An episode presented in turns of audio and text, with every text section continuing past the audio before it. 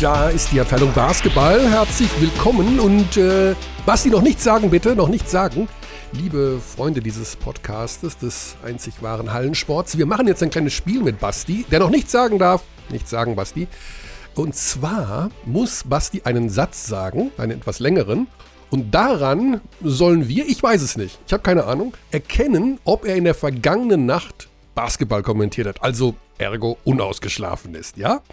Okay, also Basti, bitte sag den Satz, also halt was längeres, sowas wie meine Großmutter ging zum Pilze sammeln immer sehr gerne hinter den, in den Wald hinter unserem Haus.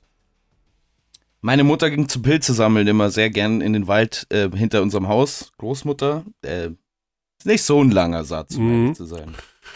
Okay, Trotzdem, trotzdem falsch gemacht von mir. jetzt ist die Das Frage, hast du geschafft. klingt Basti unausgeschlafen? Hat er in der vergangenen Nacht NBA Basketball kommentiert oder nicht? Er klingt eigentlich ausgeschlafen. Ich hätte jetzt geschworen, dass er kommentiert hat, aber von der Flüssigkeit, von dem Wort, von, vom Duktus und von der Aussprache her würde ich sagen, du bist, du hast nicht kommentiert. Ich habe nicht kommentiert, nee. Wow. Ähm, ich bin aber leicht angeschlagen, Ah. tatsächlich. Also so Halsschmerzen und so Zeug. ah. Oh, Ah. das böse C-Wort eventuell. Ja, ich habe hab noch, hab noch keinen Test gemacht. bisher. Mm, Okay, dann wirst du, also da das Ergebnis noch nicht vorliegt, ähm, ja, einfach mal diese Sendung, diese Ausgabe in jedem Fall, auf jeden Fall erstmal negativ durchlaufen, äh, aber hoffentlich in einer So, positiven. so wie immer. Ich habe da, ich, also ich meine, das ist ja die Grundstimmung, die ich immer reinbringe. ja, das ist tatsächlich wahr. Du bist äh, ein. Weißt du, das Glas als, ist halb leer. Als du, als du das, den Podcast noch mit Xandi gemacht hast, war die deutsche Basketballlandschaft blühend und bunt. Und seitdem wir das zusammen machen, ist das alles ähm, ein alter Heinz Rühmann-Film. Ähm, Oh. Aber ohne das Herz, sondern nur, nur dank der Farbe, schwarz-weiß. aber, aber nichts gegen die Feuerzangenbowle. Oder die drei von der Tankstelle. Also jetzt Hm. mal ganz im Ernst. Ja, ja, ich Pfeiffer meine, mit 3F? vielleicht, äh, äh, ich ich, ich meine, für den Film selber vielleicht nicht. Für das, was Heinz Rühmann so abseits ähm, der Linse gemacht hat, weiß ich nicht. Ach ja, jetzt, meinst jetzt Kann man lang drüber diskutieren. Ja, also das ist jetzt wirklich, also ja. Okay, ähm, will da niemand in Schutz nehmen. Ähm, wir wollen, aber das äh, stimmt übrigens nicht. Die Basketballlandschaft aus meiner Sicht blüht momentan extrem, wenn ich mir so die Geschehnisse rund um die Easy Credit BBL anschaue. Äh, vor allen Dingen, weil die Tabelle jetzt mal so ein halbwegs einheitliches Bild ergibt. Also nicht mehr, dass die Mannschaften teilweise sieben Spiele Unterschiede haben. Es sind nur noch drei maximal. Also Alba hat die wenigsten mit 29 und manche Teams haben 32. Da ergibt sich mal so ein Bild. Ja, da kann man mal ein bisschen was sehen, wer jetzt so und wie. Und vor diesem Hintergrund ist unsere heutige Folge natürlich besonders interessant, denn unser Gast kommt aus Hamburg und hat gestern gegen den FC Bayern München gewonnen. Das Team, du hast es kommentiert, Spiel 2 gegen Barcelona in der Euroleague eines der besten Spiele der Vereinsgeschichte abgeliefert hat, aber wahrscheinlich auf Kosten der Tatsache, dass man gestern gegen Hamburg nicht bei 100% war, sondern vielleicht nur bei 95. Hast du es gesehen? Ich habe das Hamburg-Spiel gestern nicht gesehen, nein. Mhm. Ähm, dementsprechend musst du uns updaten darüber, was in dem Spiel alles passiert ist. Es ist, ähm, Hast du parallel Milwaukee gegen, hast du parallel Milwaukee geschaut in der NBA? Sei ehrlich. ich habe ich hab ein bisschen Milwaukee gegen Chicago geguckt, aber vor allen Dingen habe ich ähm, parallel an anderen Sachen gearbeitet. Äh, ich hat, hatte es so im Hintergrund laufen als so ähm, Berieselung. wie Mhm. ich, das, wie ich das gerne mache. Es war eine, eine sehr strange Basketballwoche, wie ich fand. Also mit vielen strangen Ergebnissen, speziell international. Und das Ja. Hamburg-Spiel äh, schließt es dann natürlich so ein bisschen ab. Die Hamburger, die ähm, Bayern erwischen auch an, de, an diesem ähm, Spieltag. Hattest du denn den Eindruck, dass die Münchner sehr müde waren? Ich meine, du musstest es ja. Ja. erkennen, weil du machst jeden Montag einen Podcast mit mir. Also ich habe den Eindruck, ich habe den Eindruck gehabt, dass sie nicht so richtig müde waren, um ehrlich zu sein. Also das war, ich meine, Thomas oder sowas hat 28 Punkte gemacht oder, oder Rubit 15.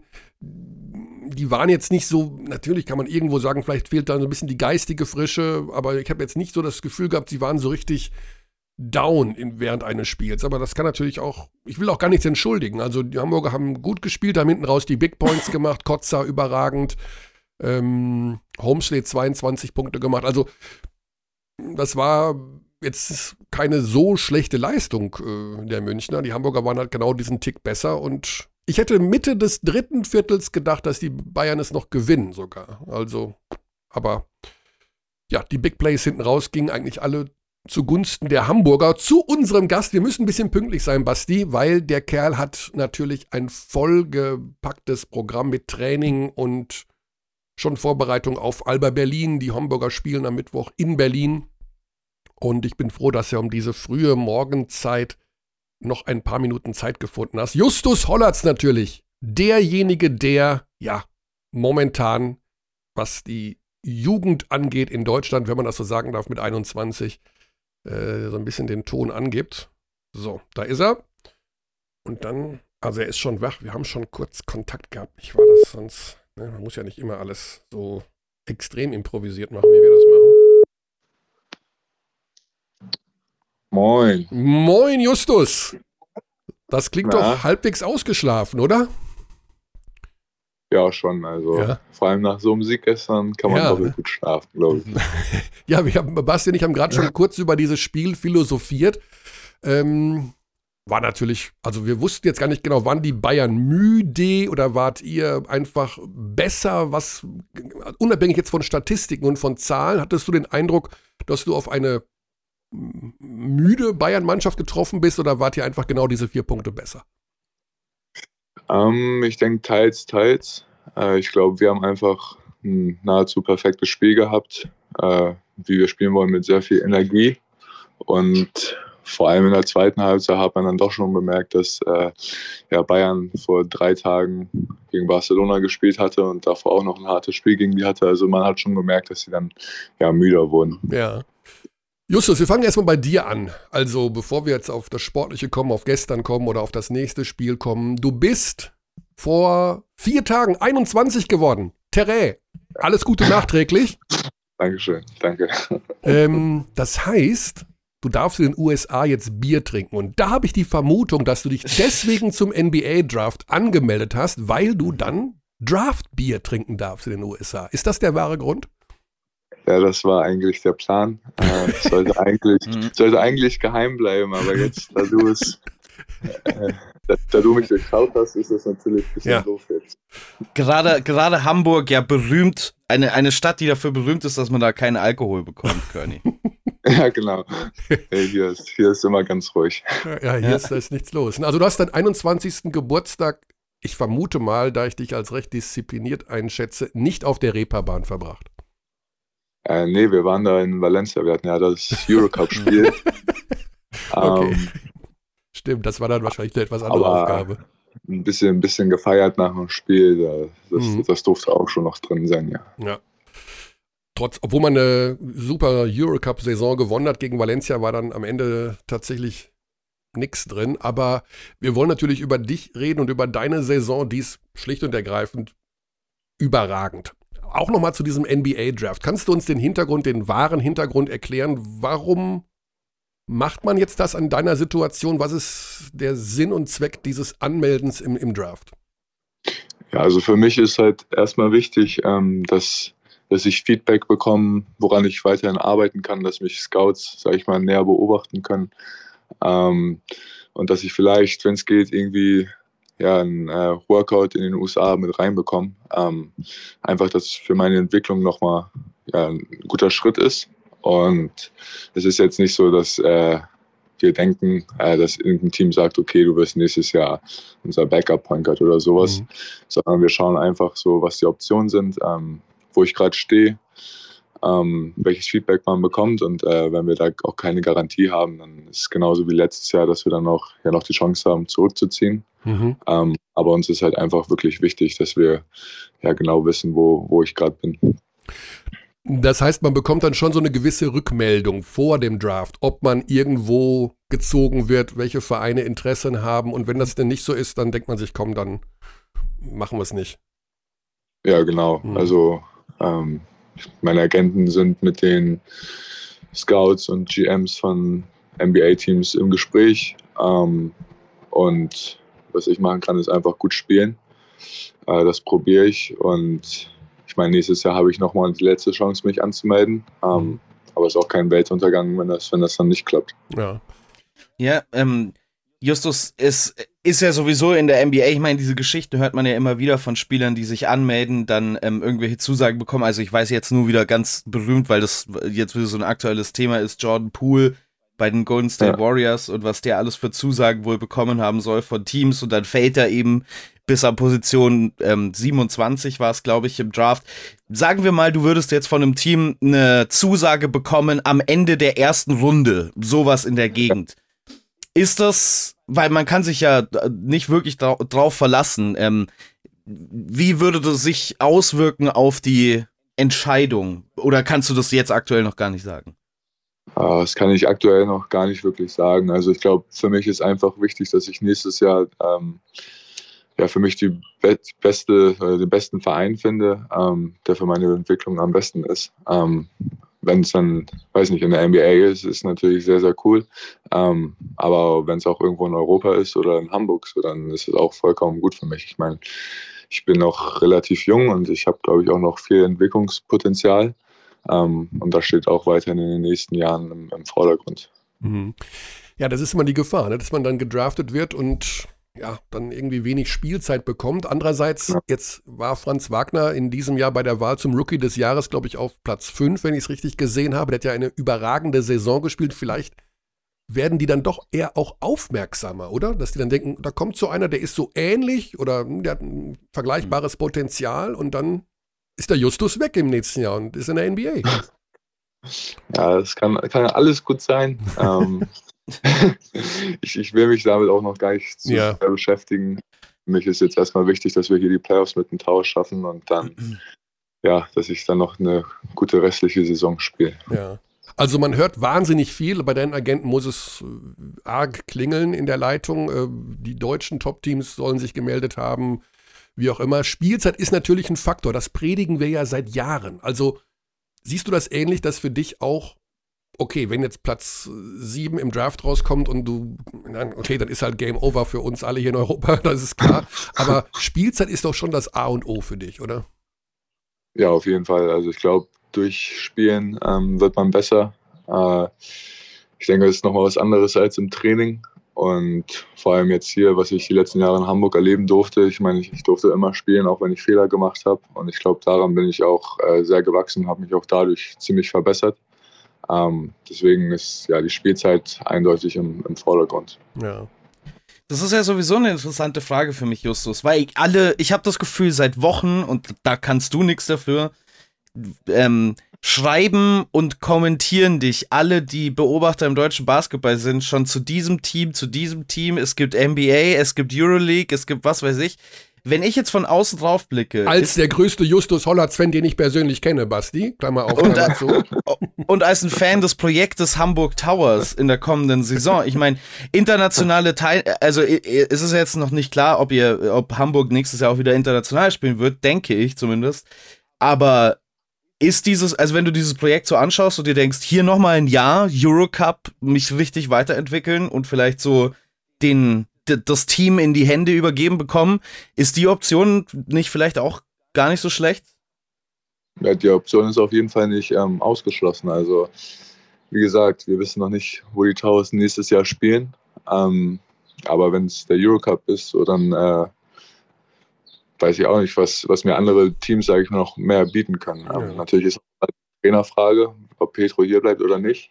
Ähm, aber ansonsten ist es eigentlich ja, ein sehr gutes Argument, was Hamburg dann auf den Tisch wirft, äh, um mich hier zu halten. Ja. Ähm, wir werden es nicht rauskriegen, Justus. Du weißt es nicht, dein Agent weiß es nicht, Basti weiß es nicht und von Pedro habe ich auch immer wieder mal gehört, dass der es auch noch nicht weiß, wo er sein wird nächstes Jahr, oder? Hm. Ja, das habe ich auch gehört. Ja, also da hört man auch Dinge, die nichts mit Hamburg zu tun haben. Aber gut, wissen wir alles nicht. Was wir wissen ist, Justus, du bist 21 Jahre alt geworden. Frag nicht, was Basti mit 21 gemacht hat, das willst du nicht wissen. frag nicht, was ich mit 21 gemacht habe, aber du wirkst so wahnsinnig reif für dein Alter. Also, wie, wie kommt das? Dass du irgendwie, schaust du ständig Arte-Dokus oder hast du eine Ahnung, wie man den Nahostkonflikt lösen kann? Wieso bist du so reif in der Birne? Ja, ähm, ich habe mit meinem Papa früher immer ZDF-Info geguckt ah. und äh, deswegen, nee. Ähm, nee, ist eine gute Frage. Ich weiß selbst nicht. Äh, ich bin generell eher ein ruhiger Typ und ich glaube, das probiere ich dann auch auf dem Basketballfeld zu sein. Und ich war noch nie so der, der Typ auf dem Feld mit vielen Emotionen, sage ich mal. Ähm, Aber weißt du, denn, weißt du denn, was bei Spotify auf Platz 1 ist? Nee, das weiß ich nicht. das finde ich, find ich sehr beruhigend, Justus. Das ist, das, das ist also, äh, Jack Harlow. Also das ist gar nicht schlecht, das Lied. Kennt ihr das nicht? Also nee. doch, das kenne ich. Das ist das Neue. Ja, ja, ja. doch. Up in the sky. Das ist geil. Genau. Das ist ein totaler Wurm. Nicht hören, nicht hören. Ihr seid verdorben für den Rest des Tages. Nee, das ist gut. Alle hören. Ja, genau. Also um, du bist ähm. dann doch in dieser Zeit angekommen. Du weißt aber dann nicht mehr, was ein Monchichi ist wahrscheinlich, oder? Nee, nee, nee. okay, das ist auch nichts Schlimmes. Was für ein, für ein In-Depth-Interview über die Skills von Justus Hollatz. Ich schätze, wenn du mit einem NBA-Scout redest, wird er dir die gleichen Fragen stellen, Justus. Wir bereiten dich nur schon mal vor. Ja, wer weiß. Also, um die Reife eines 21-Jährigen abzugreifen, werden wahrscheinlich auch mal Dinge gefragt abseits des Basketballs. Oder? Weißt du noch, was ein Monchichi ist? Ja. Das wird die Frage sein.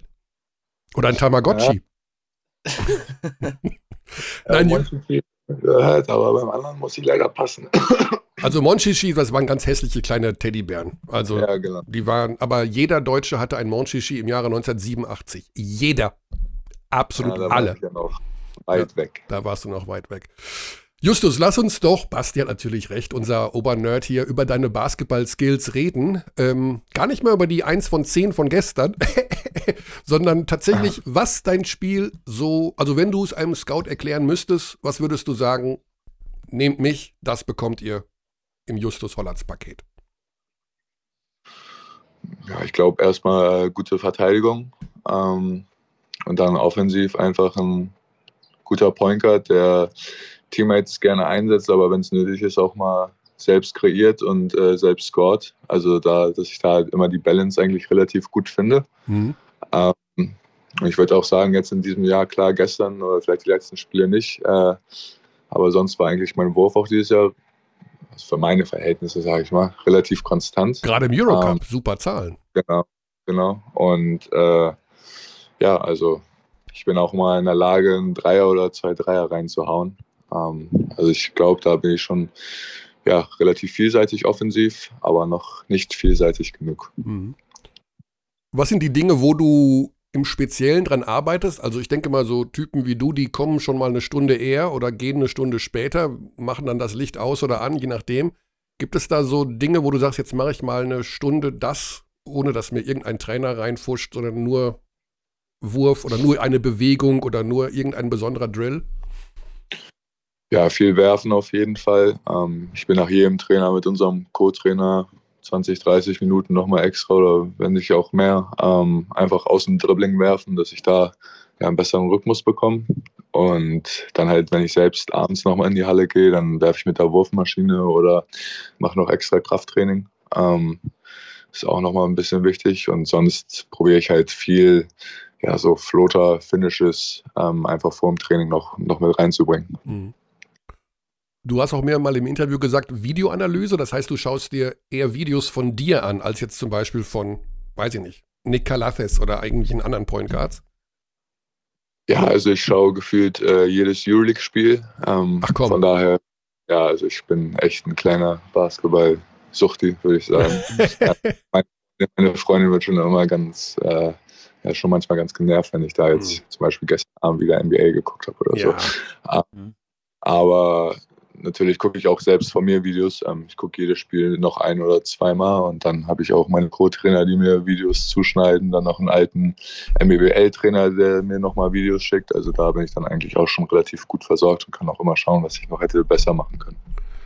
Wenn wir jetzt auf die aktuellen, weil du es gerade erwähnt hast, NBA Playoffs gucken, welcher Point Guard, der da jetzt bei den Teams, die aktuell in der ersten Runde gegeneinander spielen, was ist denn so ähm, von den Guards, die da mitspielen, jemand, wo du sagen würdest, das ist das Modell, nach dem ich mein Spiel entwerfen würde? Ich ergänze noch, kann auch Euroleague sein.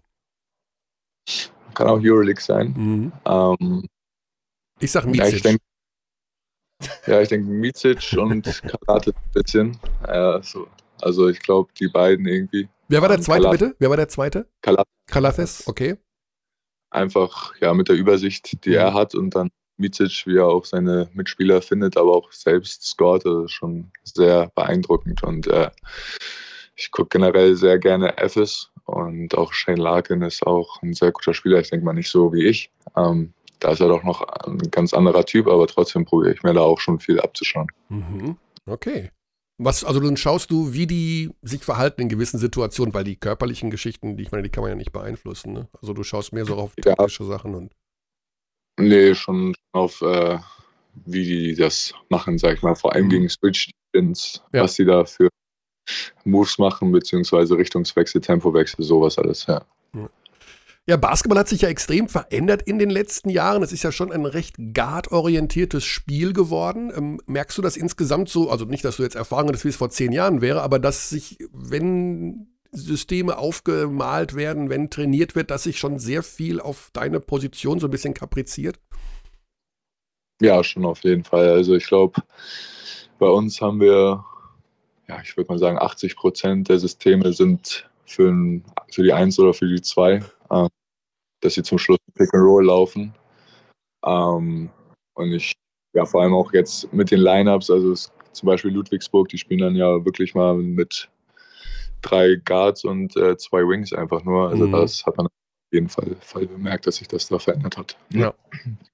Jetzt geht's am Mittwoch zum Vorspielen für dich zu Alba Berlin. Ach, pfui, wollte ich doch nicht drüber sprechen. Aber jedenfalls äh, das ist natürlich auch eine Mannschaft, die so ein bisschen so ein Herausstellungsmerkmal hat, wie so ja, Teambasketball funktioniert. Ist das aus deiner Sicht in der BBL momentan die stärkste Mannschaft, die eingespielteste Mannschaft, die Mannschaft, die man sich auch jetzt für dich als externer oder als äh, gegnerische Mannschaft am liebsten anschaut? Ja, schon. Also ich glaube jetzt vor allem dadurch, dass sie nicht mehr Euroleague spielen, ähm, sieht man nochmal deutlich die Qualität, die sie haben. Ähm, ich glaube, sie haben die letzten Spiele alle relativ deutlich gewonnen, bis auf Ulm. Und äh, ja, es bringt einfach Spaß, dem zuzuschauen. Trotzdem würde ich aber auch sagen, dass es bei Bonn, das da auch relativ cool ist, denen zuzuschauen, mit welcher Energie und Einsatz die spielen. Ähm, also würde ich so die beiden hervorheben in der BBL gerade. Mhm. Obwohl die Bonner sich gestern schwer getan haben, muss man sagen, gegen Göttingen. Ja. Das war tatsächlich pures Glück. Aber gut, mhm. ähm, ja, das heißt, du spielst Mittwoch in Berlin. Das heißt, du kannst gar nicht Euroleague Bayern gegen Barcelona schauen. Ähm, was traust du da den Bayern zu, wenn du vielleicht Spiel 2 noch ein bisschen was mitbekommen hast? Das war ja eine, naja, eine Meisterleistung, sage ich mal. Und jetzt habt ihr auch noch gegen die gespielt. Traust du denen das zu, dass sie dann nochmal irgendwie so Barca schlagen können? Ja, ich denke schon. Also vor allem, weil sie es halt in äh, Spiel 2 gezeigt haben. Ich denke mal, Spiel 1 war auch nicht so schlecht. Ähm, da war Barca dann aber irgendwann einfach besser. Ähm, aber ich denke mal schon, dass äh, Bayern auf jeden Fall die Chance hat, zu Hause vom Publikum. Ähm, ich denke mal, sie müssen halt einfach damit rechnen, dass Barca ziemlich wütend sein wird, dass sie zu Hause verloren haben. Aber trotzdem denke ich, dass Bayern sehr guten Kader hat und äh, bereit sein wird, da ja, gegen Barca auch ein äh, knappes Spiel zu gestalten. Ja. Schauen wir mal auf die Tabelle. Das ist ja alles noch ein bisschen unausgegoren, aber es sieht ja relativ gut aus für euch mit Platz 7. Ähm, das würde bedeuten, also wenn man die Chemnitzer nicht mehr einholt, dass man, es würde bei Platz 7 bleiben, gegen eine der drei Mannschaften da oben spielen muss. Ähm, wenn wir jetzt davon ausgehen, dass die Berliner jedes Spiel gewinnen, also sagen wir, dass Bonn, Berlin und Bayern ab jetzt jedes Spiel gewinnen, wäre die Reihenfolge Berlin, Bonn und München. Das ja. wäre Bonn als Gegner. Kannst du damit besser leben, als wenn es Berlin oder Bayern wäre? Ich denke mal, alle sind relativ schwere Aufgaben. Ähm, trotzdem glaube ich, dass wir den Spielstil von Bonn ja auch irgendwie in gewisser Weise ein bisschen probieren zu spielen. Mhm. Ähm, die uns dann vielleicht auch ein bisschen besser liegen als äh, zum Beispiel Bayern ähm, oder Alba auch. Ähm, aber ich denke mal trotzdem, dass gegen alle drei wird es sehr, sehr schwer in den Playoffs und wir müssen sehr konzentriert sein und äh, ja, alles geben in jedem Spiel, um dann Spiele hoffentlich zu gewinnen. Aber erstmal müssen wir die Playoffs erreichen. Ähm, und ja. Das war eine Saison, wir haben es ja am Anfang schon gesagt, Justus, du hast enorme Fortschritte gemacht. Wenn wir mit anderen Spielern sprechen, also das war ja wieder mal eine wilde Saison mit Corona und äh, Verletzungen und Spielverschiebungen und dann jetzt habt ihr europäisch gespielt, also eben auch die Belastung durch die Reiserei. Du hast aber einen Schritt gemacht, du hast dich enorm weiterentwickelt. Wenn wir mit anderen Spielern sprechen, sagen die, das war die anstrengendste Saison überhaupt, jemals. Mhm. Wie anstrengend war es denn dann für dich, einerseits diese widrigen Umstände, aber andererseits eben auch zu erkennen, dass es spielerisch vorangeht? Ja, also es war schon relativ anstrengend, ähm, vor allem durch den ganzen Reisestress im Eurocup. Ähm, aber trotzdem, glaube ich, war es bei mir einfach so, dass ich ja dieses Jahr sehr viel Spaß am Spielen hatte. Und klar gehört es mal dazu, wenn man schwere Beine hat. Aber ich, ich glaube, dadurch, dass ich einfach noch ziemlich jung bin, konnte ich das Ganze ganz gut wegstecken. Und mhm. äh, mein Tank ist auf jeden Fall noch nicht leer. Ähm, und für mich ist es natürlich äh, schön zu sehen, dass, dass ich äh, Fortschritte mache. Einfach weil sich dann diese Arbeit im Sommer oder die Arbeit nach dem Training einfach auszahlt und man das auch sieht. Und ähm, ja, das, da will ich weitermachen, weiter dran anknüpfen und einfach noch, noch besser werden. Ja, ich meine, das ist ja tatsächlich äh, momentan nach wie vor noch die Hauptaufgabe. Man will immer besser werden und äh, das ist einfach mit so wahnsinnig viel Arbeit verbunden. Aber trotzdem eine unfassbare Saison für alle Beteiligten. Es fällt einem extrem schwer, als Außenstehender manchmal auch Kritik zu üben, weil man immer denkt, naja, äh, diese ganzen Umstände sind einfach auch sehr, sehr zehrend an sich. Aber das kannst du noch ein bisschen abmildern tatsächlich. Andere Spieler bei euch, äh, die drängen ja auch so ein bisschen ins Rampenlicht. Wie ist das eigentlich? Also man hat so das Gefühl, bei dem Homesley bei den wichtigen Spielen, da nimmt er 50 Prozent mehr Würfe als sonst. Ist das äh, nur ein Eindruck, der von außen so oder ist das oder täuscht das? Nee, ich glaube, das ist nur so ein Eindruck von außen. Also ähm, Caleb macht halt sonst, sag ich mal, wenn er nicht so viele Würfe nimmt, ist ja oftmals so, dass er, weiß nicht, sechs, sieben Assists hat. Ähm, also der macht schon offensiv immer sehr, sehr viel für uns und Gerade zieht er auch sehr viel Aufmerksamkeit auf sich. Ähm, das hat man vor allem in der zweiten Saisonhälfte, denke ich mal, gesehen, dass Teams ihn ganz anders verteidigt haben. Ja. Und dadurch äh, sind andere Lücken entstanden, wo zum Beispiel Jalen oder Luki hat ja auch eine sehr gute zweite Saisonhälfte gespielt, ähm, punkten können. Also da, weiß nicht, hält sich Caleb manchmal vielleicht ein bisschen zurück, aber ich denke mal, in jedem Spiel ist er in den wichtigen Momenten da und äh, er ist ein sehr, sehr wertvoller Spieler für uns, weil er einfach offensiv super gut ist ähm, und gestörte Würfe treffen kann. Und ja, da ist das schon eigentlich sehr, sehr gut, was er, was er macht. Wenn man schon, wenn wir schon bei Mitspielern sind, Justus, ähm, ich glaube, es gab schon die Petition im deutschen Basketball dazu, dass äh, Mike Kotzer und du für die Rest eurer Karriere einen gemeinsamen Vertrag unterschreibt, sodass man dieses Pick-and-Roll-Duo nicht mehr voneinander trennen muss. Ähm, du hast schon ein paar Mal gesprochen über die Chemie, die du mit Kotzer hast, aber ähm, ich habe das Gefühl, und vielleicht kannst du mir widersprechen, oder vielleicht stimmt es auch, dass das die letzten Wochen sogar noch mal besser geworden ist. Ähm, erzähl uns über die Entwicklung mit im Zusammenspiel mit Mike Kotzer. Ja, ich denke mal einfach dadurch, dass wir uns jetzt schon zwei Jahre kennen ähm, und ich ja ziemlich gut weiß, wie er tickt, wo er offensiv äh, abrollt, wie er die Bälle haben will. Und ich meine, er ist ein sehr guter Finisher am Korb. Also ist für mich eigentlich immer relativ leicht, den beide einfach probieren hinzupassen, um dann ja, Mike in eine gute Position zu bringen und äh, für mich dann noch einen Assist zu bekommen. Ähm, aber ja, über die Entwicklung. Ähm, wir spielen im Training relativ oft zusammen. Äh, ich denke mal, das ist ganz gut. Und abseits des Feldes verstehen wir uns auch sehr, sehr gut. Äh, vor jedem Training sind wir immer meistens auf einem Korb, lachen ein bisschen, machen ein bisschen was zusammen. Also da ja, stimmt die Chemie schon sehr gut und äh, vor allem über die letzten Wochen war es eher, glaube ich, Zufall, dass ich, dass ich ihn häufiger im Pick and Roll gefunden habe, äh, weil er einfach ja, irgendwie öfter offen war.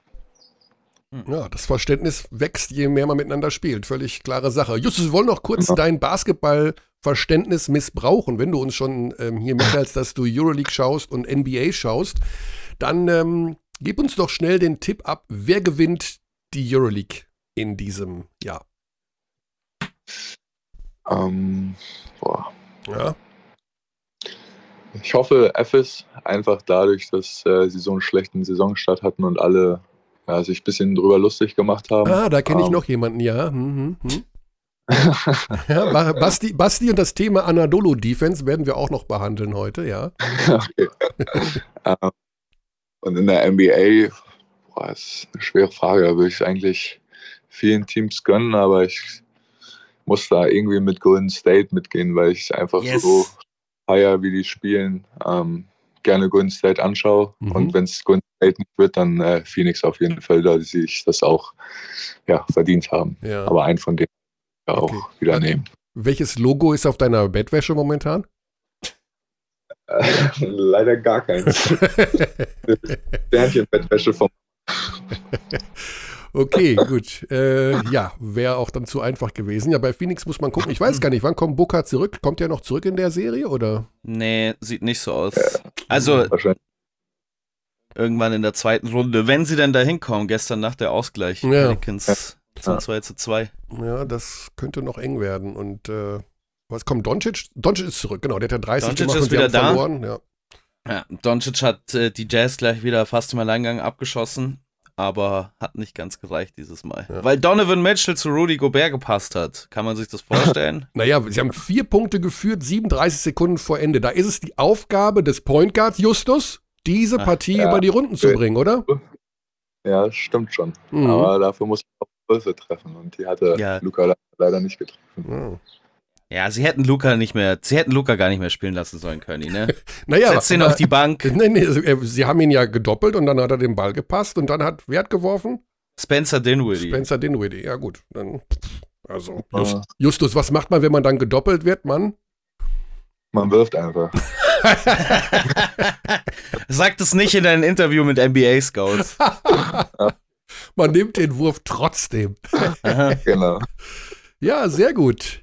Gut, dann wollen wir dich zum Training entlassen. Wann geht's los? Äh, heute haben wir frei, aber Was? ich gehe gleich, ja, um elf, circa elf. Also jetzt gleich noch ein bisschen frühstücken und dann geht's los. Ein bisschen werfen, Krafttraining, ja. Ach so, also das ist jetzt Individualtraining, was du dann machst? Ja, das ist für, mich, also das, was ich alleine mache, genau. Sind da noch andere bei oder bist du echt dann der Einzige von dem Team? Oh, man direkt ein bisschen petzen, wer nicht in der Halle steht. Nee, es sind schon immer irgendwelche, trifft man schon immer. Ähm, aber meistens kommen die dann eher ein bisschen später und mhm. haben auch gut ausgeschlafen. Aber ich bin meistens seit also ab 8.30 Uhr wach. Also von daher okay. bin ich dann schon immer eigentlich eher der am frühesten da ist. So muss das sein. Aber das wird sich irgendwann ausbezahlen, Justus. Wenn du dann deinen 42 Millionen Dollar Vertrag über drei Jahre unterschreibst, dann wirst du sagen, schaut mal, ich war morgens um 9 Uhr in der Halle, ihr nicht. Genau.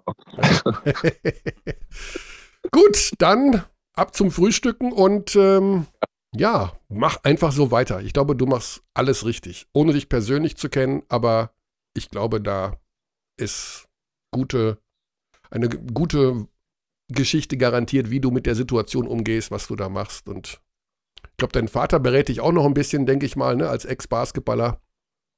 Ja, Mama, Papa Mama, probieren es ein bisschen. Wobei, wenn ich da mal zu Hause bin, dann will ich auch nicht darüber wirklich reden. Also da sind dann andere im Vordergrund. So, genau. Nervt mich nicht mit euren ständigen Fragen, Mama, Papa. Genau. Genau so sage ich es auch, ja. ich mache das schon. Wie war das letzte Woche? Der eine Fußballer, ich weiß nicht, 24 Jahre alt, der gesagt hat, seine Mutter würde ihn fünfmal am Tag anrufen und er hat dann. Ja, der von ne? Freiburg, ne? Der, von Freiburg. Ne? Ja. Der dann sagt: Mama, wir haben vor anderthalb Stunden telefoniert, ich, es ist nichts passiert. ist das bei dir ähnlich? Nee, ich wohne ja nur 10, 15 Minuten vom Elternhaus entfernt, von daher. Ach so. Ich kann mal schnell hin und Mama und Papa sind auch bei allen Spielen, bei allen Heimspielen, sage ich mal. Und wir sehen uns schon oft genug, dass ja. sie da nicht irgendwie rufen muss. Okay, du hast noch keine Überwachungskamera zu Hause installiert vor der Tür, dass du siehst, oh Gott, Mama klingelt, ich mach die Vorhänge zu. Nee, ich frage immer lieber erstmal, wer geklingelt hat. Und wenn ich dann ihre Stimme höre, dann äh, sage ich, ich kann gerade nicht. Und Sehr gut. Ja, Justus, alles gut, wunderbar. Viel Spaß beim Perfekt. Frühstück, viel Spaß am Mittwoch bei Alba Berlin, viel Spaß zum Rest der Saison, viel Spaß. Ja. Wann immer du auf die Reeperbahn gehst, auch dort viel Spaß. Bei allem. danke. Gute Zeit. Ciao, ciao. Jo, einen schönen Tag. Cheers. Ciao, ciao. So. Das war er. Oh, der wird weit korrekt. kommen, oder? Der wird, der wird. Ich habe bei dem das Gefühl, das ist. Also bei, ein bei, dem, bei Franz Wagner damals war ich mir Aha. nicht so sicher, dass ich dachte, okay, der in der NBA, ob das alles so funktioniert und der hat mich Oh, komplett auf links gezogen. Also hätte ich nie gedacht, dass der so stark Also- wird.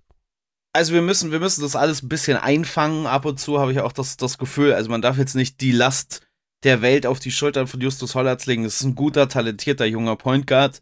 Ähm, man muss jetzt nicht gleich, also die Vergleiche mit Franz Wagner sind ein bisschen schwierig, finde ich, weil Franz Wagner ein sehr anderer Spielertyp ist und der, also ich habe das vollkommen sehen, dass Franz Wagner in der NBA so gut sein wird. Okay, herzlichen Ich glaub, Glückwunsch. Ich glaube ich glaub sogar, dass wenn er an anderer Stelle wäre, würden wir noch sehr viel mehr von dem Spieler sehen, was wir aktuell in Orlando nicht sehen. Also, ich fand ihn bei Alba Berlin schon äh, hyper talentiert, hatte in Berlin ja schon Point Guard Skills und ist dann um 30 Zentimeter gefühlt gewachsen in der Zwischenzeit. Das ist ein riesiger Flügelspieler, der einen Ball führen und werfen und verteidigen kann mit ganz viel Bewegung. Also genau das, was das moderne ähm, Spiel sucht.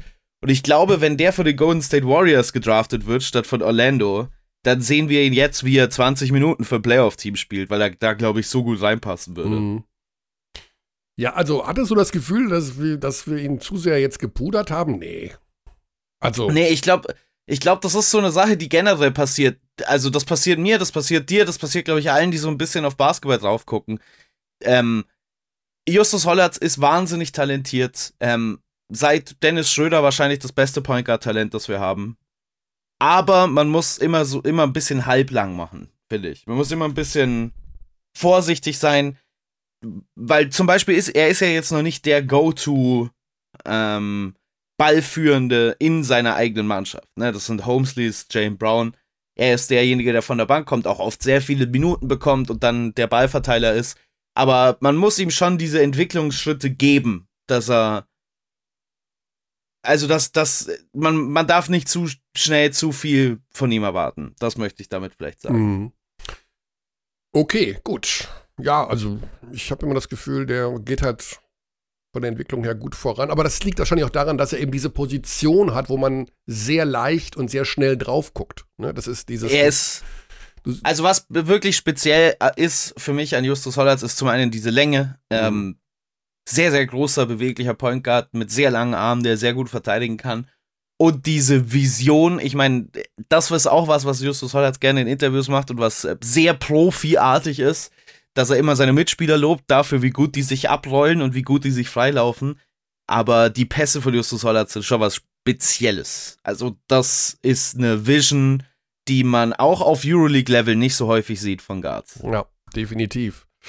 Ja, wir wollten das Ganze auch mit Franz Wagner hier an dieser Stelle noch ein bisschen aufbereiten. Ähm, habe jetzt sehr mit mir gerungen, ob ich das jetzt sage oder nicht. Aber da nicht, es geht gar nicht gegen äh, Franz, sondern gegen die Person, die ich angeschrieben habe, um ihn hier nochmal hören zu lassen. Die haben sich nicht gemeldet.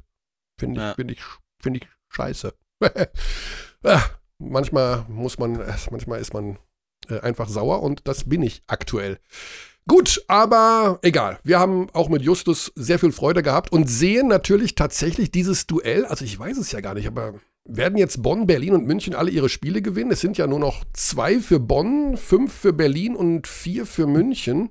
Also ich halte es allein schon nach der Regel der Massenlehre äh, davon äh, dafür sehr unwahrscheinlich, dass alle ihre Was nicht geht, Spiele gewinnen werden. weil Bayern noch gegen sie Berlin noch spielt. gegeneinander spielen. Am ja. letzten Spieltag. Am 11. Mai. Ja. Das allerletzte Spiel wird Ja. Bayern gegen Berlin sein. Kann ganz viel bedeuten oder kann auch dann am Ende gar nichts mehr bedeuten. ja, wird halt so eine Player, die Verschiebung ähm, in diesen Playoff-Rankings da oben bedeuten. Mhm. Ich bin mir nicht so sicher, wie wichtig das ist, wer jetzt der Erstrundengegner von Alba und Bayern ist. Um ehrlich zu sein, tut mir sehr leid an alle anderen Teams. Aber ich glaube nicht, dass das von allergrößter Bedeutung ist. Wichtig wird es dann ab Runde 2 und ob wem man da vielleicht in Runde 2 aus dem Weg gehen kann. Ja. Ja, die Göttinger taten mir fast ein bisschen leid gestern, muss ich sagen, gegen Bonn.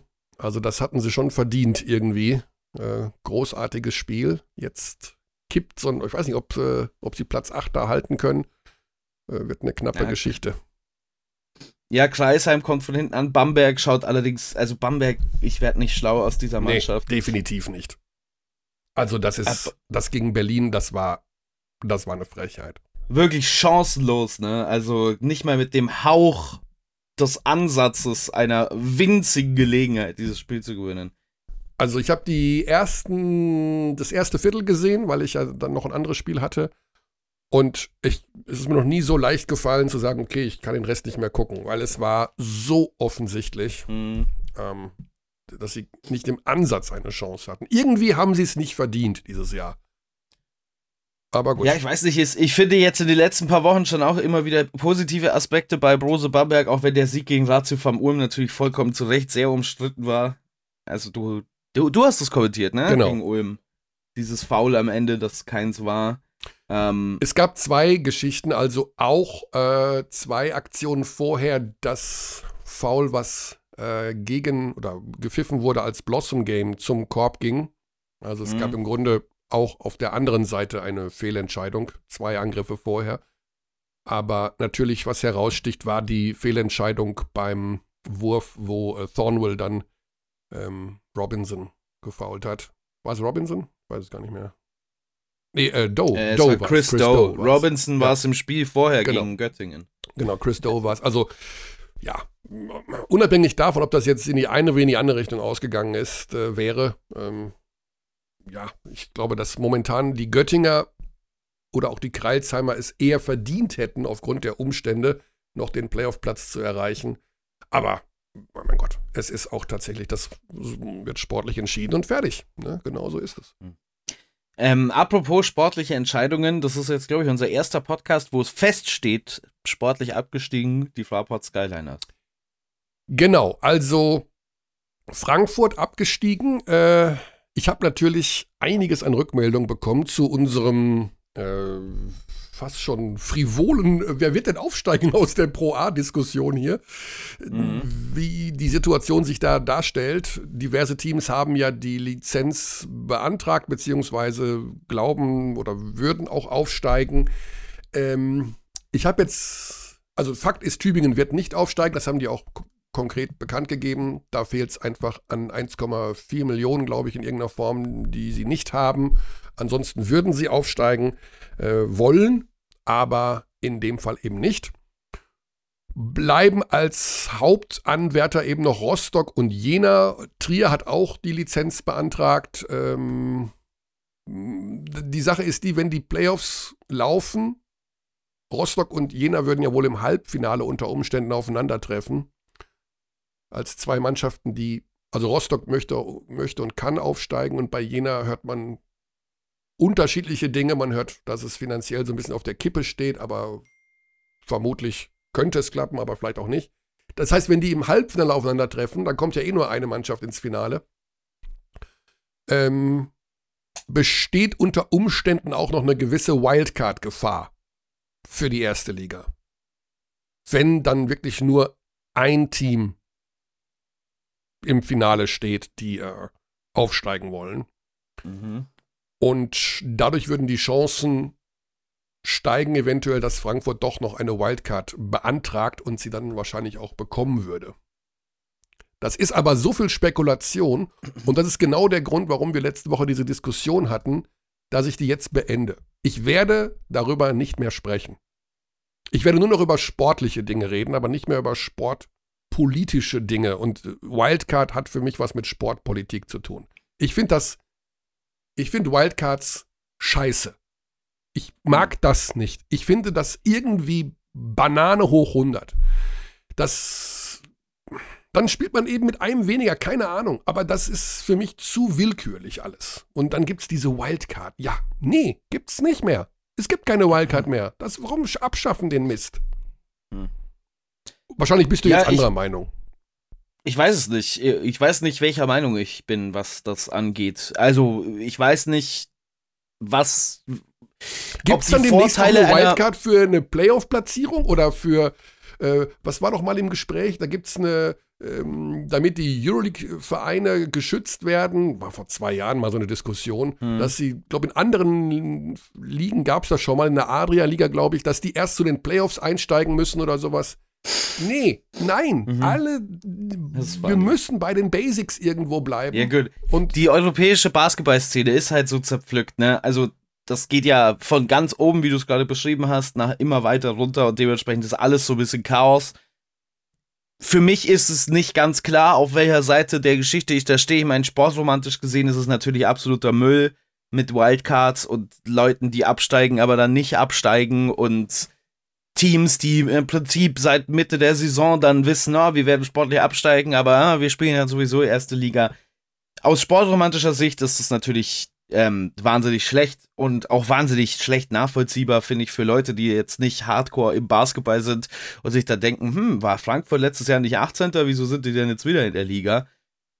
Also, da, aus diesen Gesichtspunkten ist es alles sehr schlecht. Man muss halt aber auch mitbedenken, Kearney, dass ba Basketball nicht den gleichen Luxus besitzt wie Fußball, die im Prinzip alles machen. Also die könnten totes Wiesel außen ans Stadion ketten und es wird trotzdem voll und Sky ist da und alle sind da und schauen Fußball. Ein totes Wiesel? Wie bist du denn auf ein Wiesel gekommen? Nee, die können machen, was sie wollen. Fußballvereine können machen, was sie wollen. Ja. Wenn Uli Hoeneß sich jetzt aufs Stadiondach stellt beim FC Bayern Basketball und da runterpinkelt für das gesamte Spiel, dann, dann, sind die Fans trotzdem da.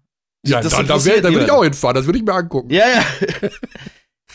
ja, es ist, es ist wirklich komplett egal. Wenn, wenn bei Hertha BSC Berlin in dem Rund des Olympiastadions während des kompletten Spiels über ein Jäger auf Rehe schießt, dann ist, dann findet das Spiel trotzdem statt und alle sind da.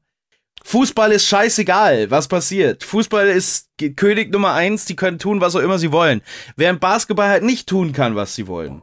Und wenn Frankfurt wegbricht als ein Standort für eine Liga, dann ist das besorgniserregend. Also und ein totes Wiesel, der pinkelnde Uli Hoeneß und ein äh, Rehe erschießender Jäger. Wann ist der nächste Termin bei deinem Therapeuten eigentlich, Basti? Ja, das kann ich dir nicht.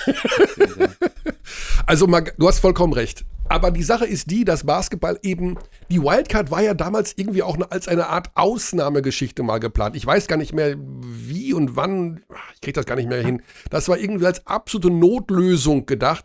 Und jetzt kommt die jedes Jahr wieder aufs Neue aufs Tableau. Und dann ist es so eine Art, ja, da wird schon ab dem 18. Spieltag darüber diskutiert, dass es ja dann eventuell eine Wildcard geben könnte. Und der Kampf gegen Abstieg, ja, da muss man erstmal gucken. Nee, das, dann, dann ist das Prinzip nicht verstanden und dann wird es eben auch missbraucht. Die letzten beiden steigen ab und werden im Jahr drauf nicht mehr in der ersten Liga spielen. Das muss in irgendeinem Paragraph 32b Abschnitt C drinstehen. Finde ich. Ende. Ja, ich meine, das haben wir ja schon. Also die Regel gibt's ja.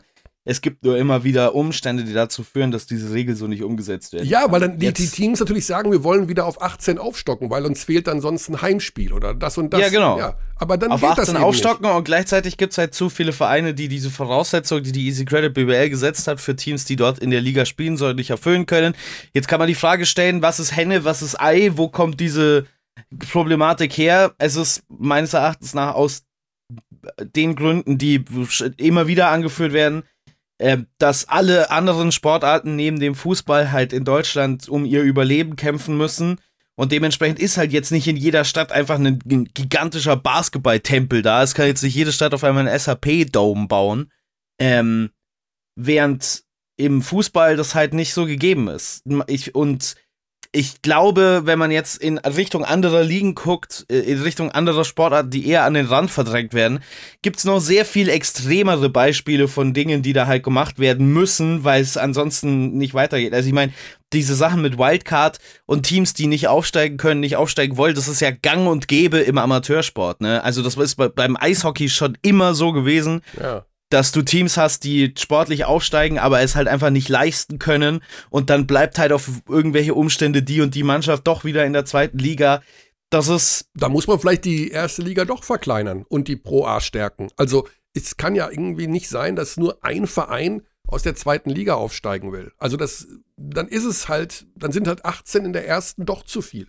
Ich weiß es nicht. Ich mag nur nicht dieses Verwässern durch die Wildcard und diese ja, ich, ich bin natürlich der Obersportromantiker. Ich verwende auch immer noch das Wort Europapokal. Aber äh, davon lebt der Sport ja auch irgendwo. Von Wurzeln, von Geschichte, von Historie. Wenn du jedes Jahr alles wieder auf links ziehst und dann am 11. August beschlossen wird, dass Frankfurt doch nicht absteigt, da muss ich sagen, wisst ihr was, ihr könnt mich irgendwann mal. Das glaube ich euch alles nicht mehr. Ihr müsst Ja, mir, ich schon. bin ja nicht nur Reporter, ich bin ja auch Fan.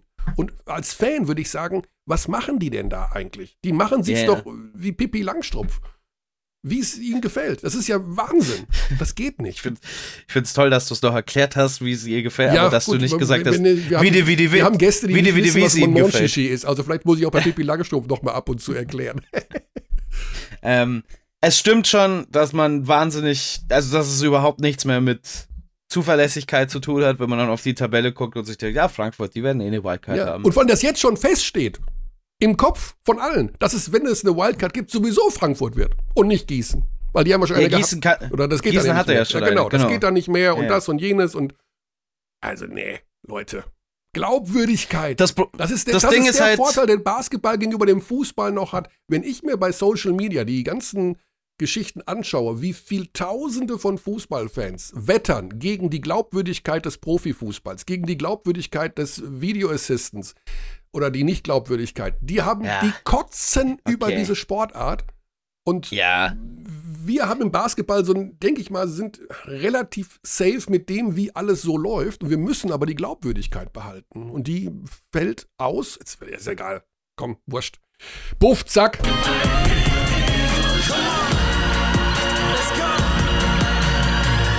Feel devotion. Wer kriegt eigentlich die Euroleague Wildcard für nächstes Jahr? Wer rückt denn nach für die russischen Teams? Das sind ja Naja, auch die alles Wildcard- Wildcards, glaube ich. die dann. Wildcard muss ja jetzt am Partisan gehen, da, da die es sportlich nicht geschafft haben. ja, Die, außer sie gewinnen die ABA, das ist noch die Möglichkeit. Sie müssten gegen Red Star quasi gewinnen. Mhm. Ja, Partisan, unfassbar da, die äh, Dramatik im Eurocup. Ähm, und das war ein Team komplett darauf ausgelegt, in allen Bereichen äh, in Ja, die ja. Euroleague aufzusteigen. Ja, ke kennen wir ja diese, diese Unfälle immer wieder aus, der Euro, aus dem Eurocup, so wie wird das Bologna letzte Saison. Also im Prinzip alles auf Zeichen Euroleague stand und dann hat man verloren. Ähm, aber ich meine, dadurch, dass man ja viele, es, ich weiß gar nicht, wie viele Plätze offen sind für nächste Saison, um ehrlich zu sein, in der Euroleague. Naja, du Man hast hat die auf jeden drei Fall russischen viele. Teams Genau. und ähm, es ist alles ein bisschen kompliziert. Wir, wir können das vielleicht auch nochmal gleich ganz kurz. Ja, wir können im Grunde mit dem Ulmer Thema einsteigen, dann merken wir nämlich, wie kompliziert diese Qualifikation für die Euroleague über den Eurocup ist. Am Anfang habe ich noch gedacht, so wie letztes Jahr, die beiden Finalisten im Eurocup kommen in die Euroleague. Mhm. So war es ja letztes Jahr mit äh, Monaco und Kasan. Das ist aber nicht so. Ich habe äh, Leibenhardt am, ne, unter der Woche getroffen, habe ihm gesagt, ja super, er müsste noch zweimal gewinnen. Ich habe es auch Herkenhoff gesagt und der ist sofort eskaliert vor Freude. Wie du noch zweimal gewinnen, dann Euroleague, ja, ja, ich sage, er müsste nur ins Finale kommen. Nee, falsch. Weil Monaco als Team aus dem Eurocup letztes Jahr dieses In- Jahr in den In Euroleague Playoffs, Playoffs ist, ist. Ja. kommt nur automatisch der Sieger des Eurocups, der Gewinner in die Euro. Ja, ich meine, es kann auch gut sein, dass die Regeln nochmal angepasst Ja. werden, eine Woche bevor das Finale ist. Das war ja letztes Jahr auch so. Also, Also letztes Jahr hieß es ja für das komplette, die komplette Saison nur der Sieger des Eurocups, nur der Sieger des Eurocups. Und dann war Bologna in der, im Halbfinale. Also ich meine, das hat mit Sicherheit nichts miteinander zu tun. Bologna im Halbfinale hieß es, ja, es reicht das Finale zu erreichen. ja, Und dann ist Bologna trotzdem ausgeschieden. ja ist ich alles, hoffe alles ein bisschen wild, muss man sagen. Ähm, also, das kann sich alles noch verändern. Ich glaube, dass die Teams, die nächstes Jahr in der Euroleague spielen werden, relativ klar ersichtlich sind. Also, ich meine, die Euroleague ist ja jetzt nicht unbedingt äh, eine Organisation, die sich dafür schämt, dass sie ein paar Sachen hindeichseln, sagen wir es mal so. Nee, kann man so nicht sagen. Also Bologna, Valencia, Partizan ähm, sind für mich die drei großen Namen, die wahrscheinlich nächstes Jahr in der Euroleague spielen werden wieder. Ja, also ähm, den Platz, den Roter Stern momentan einnimmt, kommt eben über die Qualifikation der ähm, Adria-Liga. Das ist, Mhm. äh, deswegen sind die da. Es gibt ja die A-Lizenzler und die anderen werden eben so da reingeholt, wie jetzt Alba Berlin zum Beispiel mit einer Wildcard. Da haben wir das Thema wieder. Mhm. Und ähm, wie die russischen Teams ersetzt werden, dass sie ersetzt werden, ist wohl relativ sicher, auch wenn wir hier schon gehört haben, sowohl von Marco Baldi als auch von Marco Pesic, dass das noch nicht offiziell ist, aber Mhm. wenn sich jetzt da bis August nicht wahnsinnig viel ändert oder bis Juli, äh, gehen wir einfach mal davon aus. Und dann würde eben der Sieger, wie, wie Basti es gerade schon gesagt hat, von der Adria-Liga unter Umständen Partisan ähm, den Platz einnehmen. Mhm. Oder sie werden mit einer Wildcard geholt. Aber dann, Oder, oder wenn ein anderes Team als Roter Stern und Partisan äh, die ABA-Liga gewinnen sollte, dann ähm, geht es nicht aus, äh, weil die Euroleague gar keine Zeit hat, jetzt darüber zu reden. Ähm, Entschuldigung, äh, Verbindung bricht ab. Äh, genau, also, und was ich wohl auch gehört habe, ist, dass sie es gar nicht mal so schlecht finden würden, wenn sowohl Roter Stern als auch Partisan in der Euroleague spielen würden. Weil dann hast ja, du. ist eine, cra ist eine crazy Basketballstadt. Ja. Also, ich meine, ja. Okay, also Valencia ist jedenfalls oben auf der Liste, Bologna ist ganz oben auf der Liste und alles andere muss man abwarten. Ähm, Wir, wir schauen erstmal, was jetzt hier. ähm, Wir fangen mit dem Eurocup an. Was Ulm macht. Mittwoch 21 Uhr. Viertelfinale. Ratio Farm Ulm bei Virtus Bologna. Das ist tough, ja. aber tough war, Bol war ähm, Badalona, auch. Badalona. Nur jetzt kommt natürlich noch mal, jetzt kommt natürlich noch mal eine Hausnummer. Also wenn du dir das Roster anschaust von Bologna, pff, äh, Okay, also stark. ein Spiel, ein Spiel Elimination, un unmöglich vorherzusagen, Ja. was da passiert. Ähm, niemand weiß es, es ist pures Chaos. Ich meine, der Kader von Virtus Bologna ist wahrscheinlich der beste in der Eurocup-Geschichte. Würde ich jetzt einfach Ja. mal so raus, raushauen. Ich glaube nicht, dass es schon mal in diesem Wettbewerb einen besseren Kader gab als den. Ähm, speziell durch die Verstärkungen noch während der Saison von den russischen Teams, Toko Schengelia, Daniel Hackett. Es ist Wahnsinn. ja. Ich meine, dieses Team war vorher schon auf Euroleague-Level und dann haben sie sich halt noch zwei gestandene Euroleague-Spieler dazugeholt. Dieser Backcourt, Hackett, Theodosic, Bellinelli, Nico Mannion, auch wenn der lange raus ähm, war, super talentierter Spieler, der bei Golden State Warriors in äh, der NBA gespielt hat, auch der im Prinzip gar keine Spielzeit bekommt. Der wäre bei vielen europäischen Teams die klare Option Nummer eins. Ähm, dieses Team ist ja, Aber dem geht's wieder gut, ab- oder? Der, absurd. der saß ja zwischendurch mal, der war ja, Ja, ja. richtig krank, ne? Mit, äh, ich glaube, so Ja, eine, ich weiß gar nicht mehr genau, so was eine. Darmgeschichte irgendwie. Der, der wog ja nur noch Aber der hat, 62 Kilo irgendwann oder sowas. Der hat schon relativ früh in der Saison wieder gespielt, tatsächlich. Mhm. Also der war schon recht früh wieder dabei. Ich glaube auch nicht, dass der immer, ich glaube nicht, dass der schon wieder wirklich fit ist. Ähm, aber ja, ich meine, das ist ein super talentierter Point Guard, der äh, in dieser Mannschaft gar keine Einsatzzeit bekommt, weil die so gut sind. Gut, und die Ulmer dann am äh, Mittwoch. Nee, Quatsch. Morgen. Morgen, Dienstag. am Dienstag, um Himmels Willen, was rede ich denn schon wieder mich um Kopf und Kragen? Dienstag, 21 Uhr, ähm, das Spiel in Bologna. Winner takes it all. Mhm. Und äh, ja, ansonsten spielt dann eben noch Gran Canaria gegen Andorra, Ljubljana gegen Bursaspor, das ist das Team, was Partizan geschlagen hat. Und Valencia gegen Boulogne. Genau. Und wir kümmern uns um die Euroleague. Basti, ich habe euch gelauscht natürlich. Was war das für ein erstmal herausragender Kommentar von euch in Spiel 2? Dennis Wucherer und du. Perfekte Harmonie, wie ich finde. So muss man äh, mit, äh, ja, das war ein, Fern ein Fernsehgenuss, ein, ein Zuschaugenuss, auch vor dem Hintergrund eben, dass die Partie so interessant war. Was ist hängen geblieben bei dir aus dem Match 2? Dass alles Mögliche passieren kann über den Verlauf von so einer Playoff-Serie, dass man im äh, Vornherein vielleicht so nicht sieht und dass Saruna, Sersikevicius, glaube ich, sein Coaching-Game ein bisschen, wie die jungen Leute sagen würden, absteppen muss. Ähm, Absteppen? Ja, er, er muss ein bisschen, ich, ich glaube, dass Sharunas Jasikevicius sehr wohl in der Lage ist, während so einer Serie große Anpassungen vorzunehmen und das ist jetzt dringend notwendig. Wir haben letzte Saison schon gesehen, dass Barcelona sich schwer tut in diesen ersten Runden. Ich weiß nicht genau, woran das liegt. Also gegen Zenit St. Petersburg, die auch klare Außenseiter waren. Ähm, Zenit St. Petersburg meines Erachtens nach aber noch besser besetzt als der FC Bayern Basketball dieses Jahr, speziell nach den ganzen Verletzungen das ist schon ein bisschen merkwürdig, wie wenig Reaktion von Barca kam auf diese Dinge, die beim FC Bayern Basketball umgestellt wurden.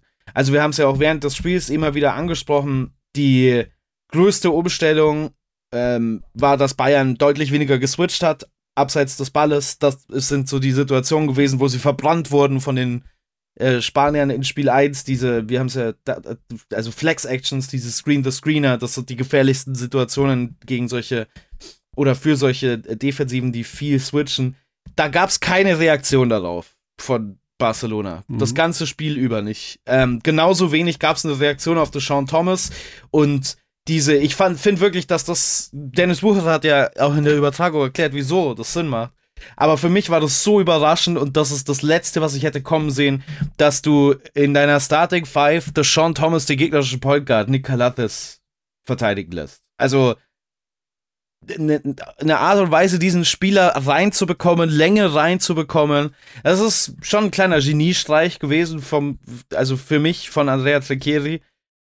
Keine Reaktion darauf von Barca. Ich bin jetzt sehr gespannt, was in Spiel 3 passiert, weil letztes Jahr habe ich, glaube ich, fast alle Spiele von der Serie Barca gegen Zenit kommentiert und war schockiert darüber, wie wenig Jarunas Jasikevicius von Spiel zu Spiel geändert hat.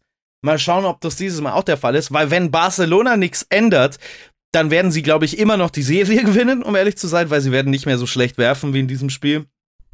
Ähm, zwei. Aber sie könnten ganz schöne Probleme bekommen mit Bayern.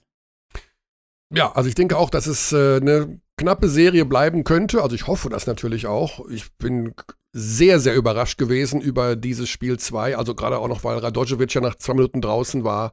Ähm, Ja. Und ich dachte, okay, was, was passiert denn jetzt? Also das ist ja, wir haben ja schon in Spiel 1 gesehen, dass sie äh, trotz Radojevic da Probleme hatten gegen Davies oder irgendwie auf den großen Positionen. Aber das hat irgendwie, ja, alles keine so große Rolle gespielt. Verblüffende Geschichte. Ja, es ist, es ist natürlich schon auch so ein bisschen Varianz drin in diesem Sieg, das darf man nicht ganz vergessen. Ne? Also Barcelona, das beste Shooting-Team der Liga, normalerweise wirft er dem Abend 7 von äh, 23, glaube ich, waren es vor der Dreierlinie. Und Bayern 13 von 27. Das kommt nicht so häufig vor, dass du so eine Diskrepanz hast. Mhm. Allein schon 18 Punkte Unterschied an der Dreierlinie, das ist für die meisten Teams schwer aufzuholen. Es waren aber auch andere Dinge als das und ich glaube, solange Bayern, also wenn jetzt nichts verändert wäre über diese Serie, außer dass die Teams ihre Dreier normal treffen, dann hat Bayern, glaube ich, eine Chance, Ja. Um ehrlich zu sein. Ja, zwei Heimspiele in Folge. Am Mittwoch um 20 Uhr. Wir machen einen 30-minütigen Vorlauf, haben das also nochmal umgeändert. 20.30 ist Tip-Off. Und am Freitag, ich weiß gar nicht, machst du das dann am Freitag? Ja. Um 20 Uhr 30 auch? Oder Nee, 20 Uhr Punkt. Tip-Off? Nee, ist äh, also auch wieder mit einer halben Stunde. Ah, Vorlauf. okay. Gut, also auch gleiche Geschichte am Freitag. Ja. Ähm, 20 Uhr Bayern gegen Barca. Das, deswegen ist der Spot in Ulm frei geworden. Fahre ich aber gerne für dich hin, Basti. Aha. Also Ulm gegen Bonn am Freitagabend. Natürlich Machst baue ich mir da auch ja? ein iPad auf und guck mal rüber. Aber ähm, auch ein super schönes BBL-Spiel. Kommen wir doch zu der Serie, ne, wir kommen zu allen anderen Serien natürlich, aber diejenige, die äh, relativ klar aussieht momentan, ist Real gegen Maccabi. Da habe ich Vorbei. Spiel 1 gemacht, du Spiel 2. Mein Gott, war das schockierend, wie schlecht Maccabi Ist das so Also, oder ist das nicht so? Wahnsinn, ne? Holla, holla, die Waldfee sind die Scheiße. Also die haben überhaupt Also- keine Playoff-Einstellung, wie ich finde. Also, das war, ich habe sowas doch nie im europäischen Basketball gesehen, ähm, muss ich sagen. Ich habe sowas gesehen in der NBA, allerdings auch nur während der regulären Saison, wenn das Spiel wirklich scheißegal war. Mhm. Maccabi Tel Aviv hat sich mit 19 auf die Schnauze geben lassen in der ersten Hälfte und hat dann nicht mehr Basketball gespielt in der zweiten. Das war nur noch ein Ausspielen. Das war Garbage Time. Die kompletten 20 Minuten nach der Halbzeitpause waren Garbage Time. Ich glaube, die haben kein einziges Foul mehr begangen, beide Teams, Ja. nach, nach der Halbzeitpause, weil es vorbei war. Ja, also, Maccabi ist sowas von schlecht. Also wirklich hätte ich so in dieser Dramatik auch nicht kommen sehen. Mal schauen, ob das noch was verändert, wenn sie vor heimischen Fans spielen können. Aber da passt kein Teil zum anderen. Äh, Nee. Ich bin ein bisschen ratlos, wie diese Mannschaft während der regulären Saison so gut Überall sein so. konnte, um ehrlich zu sein. also die, die, die Zahlen, nee, mir hatte die ganze Körpersprache auch überhaupt nicht getaugt. Also, das war irgendwie überhaupt nicht der Approach, den man braucht, um, um irgendwie Playoff-Basketball zu spielen.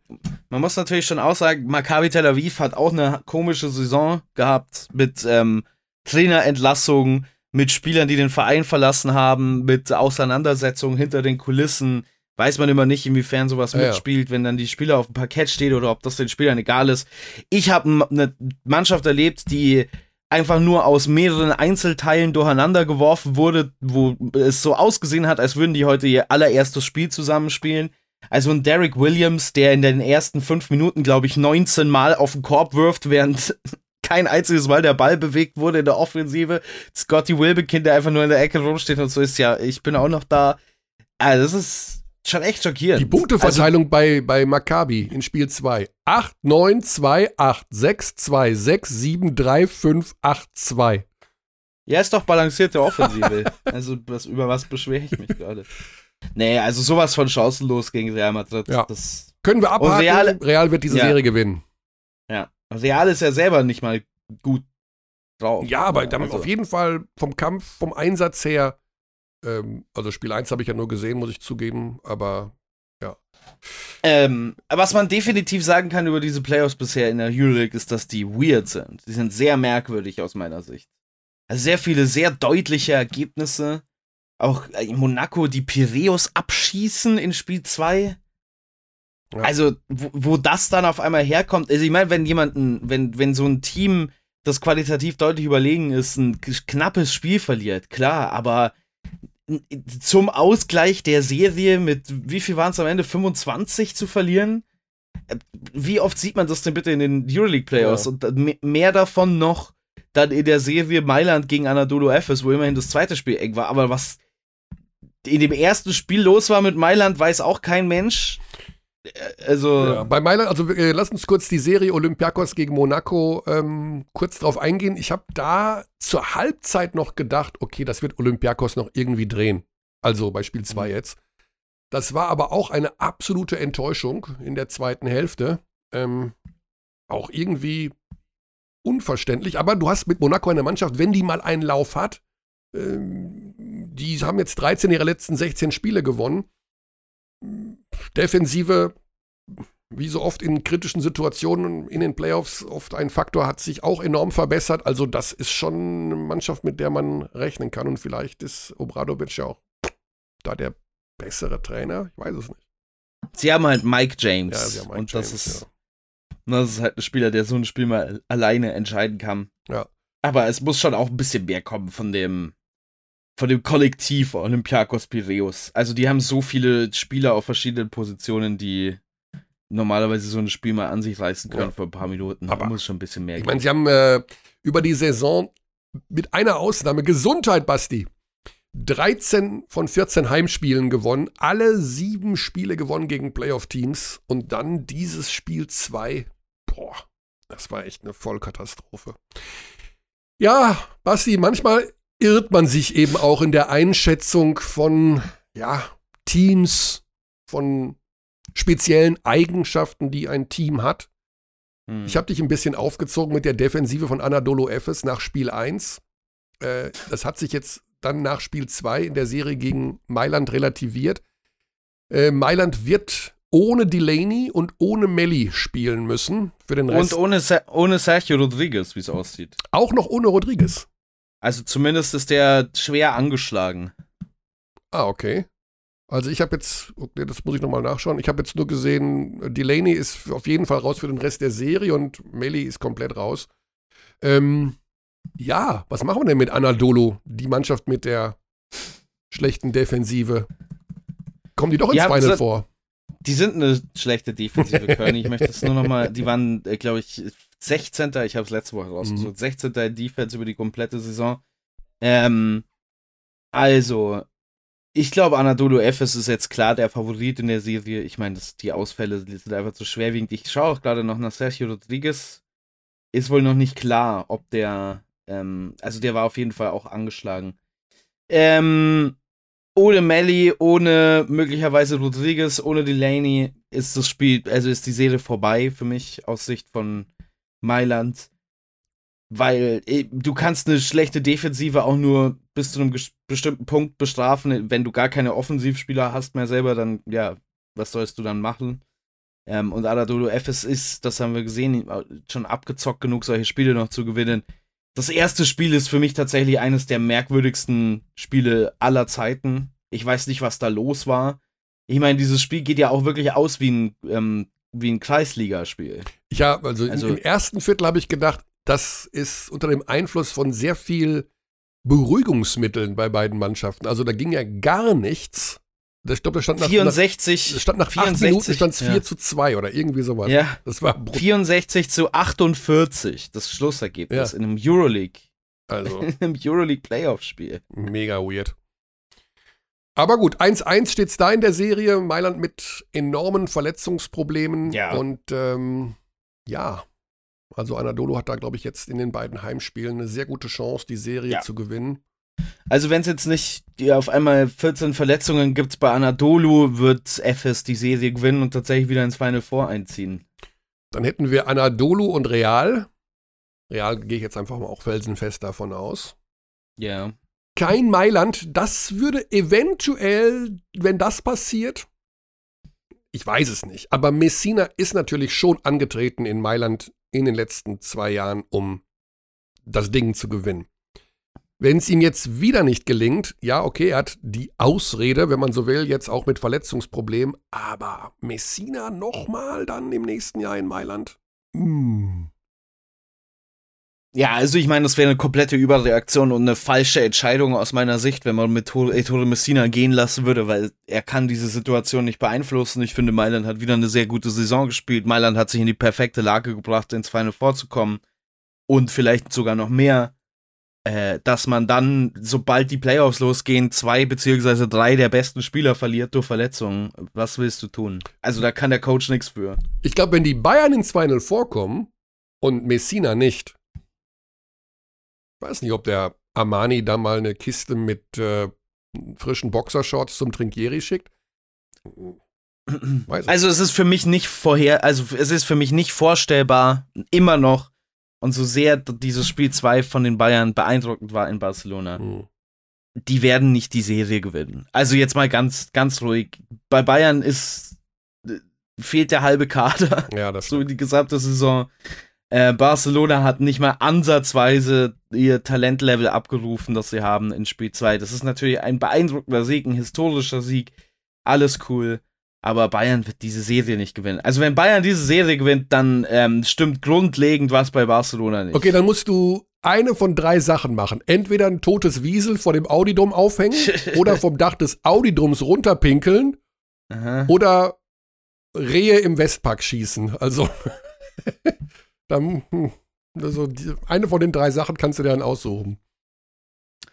Ähm, ich, wenn Bayern diese, Se diese Serie gewinnt gegen den FC ja. Barcelona, übergebe ich mein Amt als Podcast-Host also, an. Sagen wir mal so, wenn die Bayern diese Serie gewinnen, dann holst du deine Gitarre zurück in den Podcast. Können wir das, können wir das verbriefen? Das ist zu wenig. Das ist zu wenig sensationell. Ja, aber mit einem, aber dann eben auch mit einem kleinen 30-sekündigen, selbstkomponierten hm. Euroleague-Gassenhauer. Ja. Okay? Naja, mal schauen. Irgendwas lassen wir uns. Nee, nee, nicht mal schauen. Das muss mir jetzt schon fest. nicht, da, du, da kommst, kommst du nicht mehr raus aus der Nummer. Ja. Oder ich stell dich auf ein Audi-Dom aufs Dach und du pinkelst runter. okay, äh, ja. Sind wir schon soweit oder was oder wie? Ich glaube ja, schon. Ich glaube schon ich, ich halte auch, nicht, halt auch nicht mal lang durch heute. Ich bin tatsächlich, bei mir schwindet es schon. Ich habe immer noch so Halsschmerzen. Ach ja, die jungen Leute.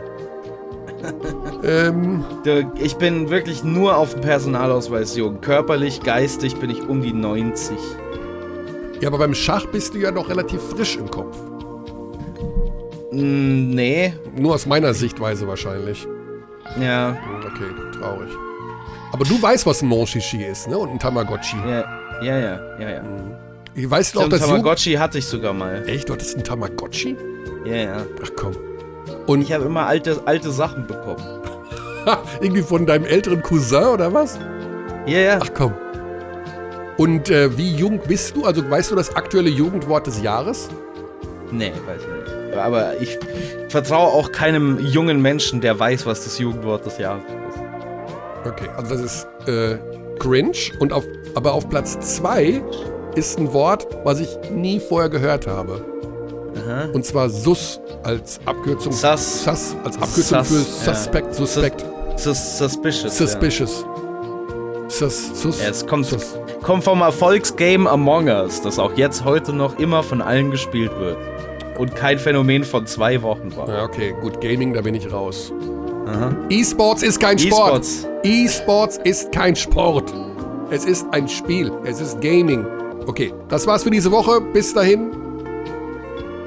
Ich hoffe, das war nicht cringe, was wir heute hier abgeliefert haben, sondern noch nicht sus. Das. Es ist extrem sass war das. Bis dahin. Cheerio.